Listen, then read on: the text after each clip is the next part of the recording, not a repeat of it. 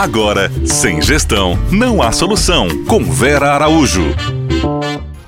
Olá, olá pessoal, tudo bem com vocês? Estamos bem, né? Continuamos trabalhando, estamos aqui paradinhos para dedicar cinco minutinhos a me ouvir. Gratidão, continuo aqui parando cinco minutinhos para falar com vocês. Gratidão. Bom, ontem nós terminamos o nosso papo, né?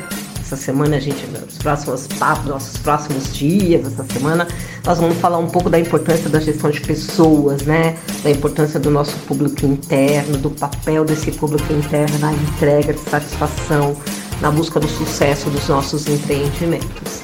E a gente começou a falar ontem, vamos começar, começar, vamos trocar algumas dicas importantes aqui para que a nossa seleção e contratação seja mais assertiva, né?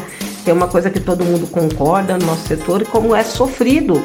Ainda é muito sofrido formar no nosso time, né, entregar todas as especificidades do nosso negócio, cada um com seu conceito, cada um com a sua história, com a sua missão, com a sua visão, com seus valores. E é muito importante chegar nesse time para que a gente possa dar passos muito sólidos na construção do nosso negócio.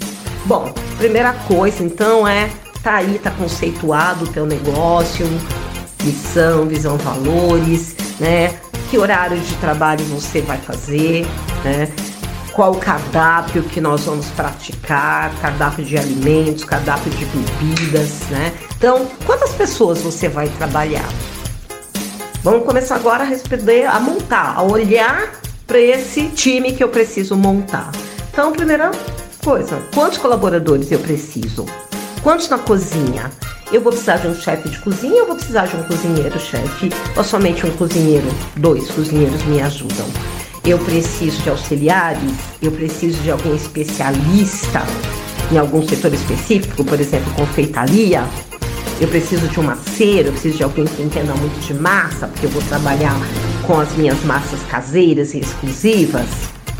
Né? Então, quantas pessoas vão compor a minha cozinha? Com que horários, né? O chefe, o meu chefe de cozinha ou o meu cozinheiro-chefe, qual a diferença de um para o outro? Meu chefe de cozinha é alguém que tem nível universitário, é um gastrólogo.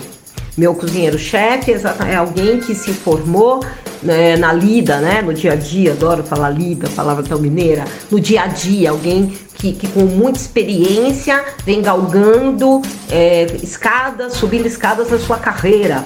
Então ele tem uma formação baseada no empírico, tão importante quanto.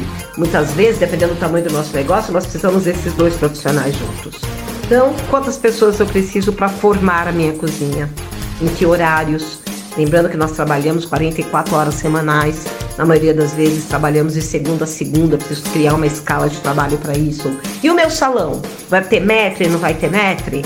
Eu vou ter um chefe de fila, que é alguém que vem abaixo do meu metro, que comanda a equipe do salão. Vou trabalhar com garçons e comins, que são os ajudantes dos garçons. Eu vou trabalhar só com garçons em esquema de sombra. Conhece esse esquema? É aquele onde uma semana um garçom vende e o outro garçom faz a sombra, fazendo as entregas, atuando numa função de comim na outra semana isso troca. Muitas vezes é uma maneira muito boa, porque eu evito aquela coisa de que, ó, oh, peraí que eu vou chamar o garçom da sua mesa para resolver essa questão, para fazer seu pedido. Esse sombra também está apto e capacitado para atender eu vou buscar uma equipe já qualificada ou eu vou trabalhar com capacitação interna?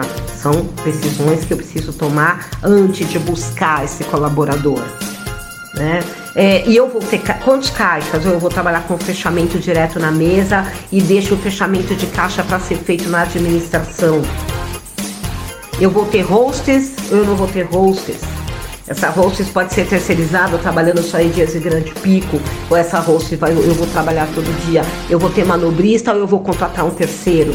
E na minha administração, eu vou trabalhar com compras, eu preciso de alguém no financeiro, administrativo, eu preciso de um estoquista, eu preciso de um motorista, eu preciso compor primeiro todos os cargos necessários para montar o meu time. Essa é a dica número um. Amanhã a gente volta falando um pouco mais Vamos para nossa dica número 2 de uma gestão de pessoas extremamente assertiva. Entra lá, pessoal, entra lá no nosso Instagram e conta pra gente quais são as suas dificuldades na hora de montar o teu time. Conta a tua história, conta quais foram os problemas que você encontrou. VA Underline Gestão de Negócios. A gente volta amanhã com mais alguns. Você ouviu? Sem gestão, não há solução.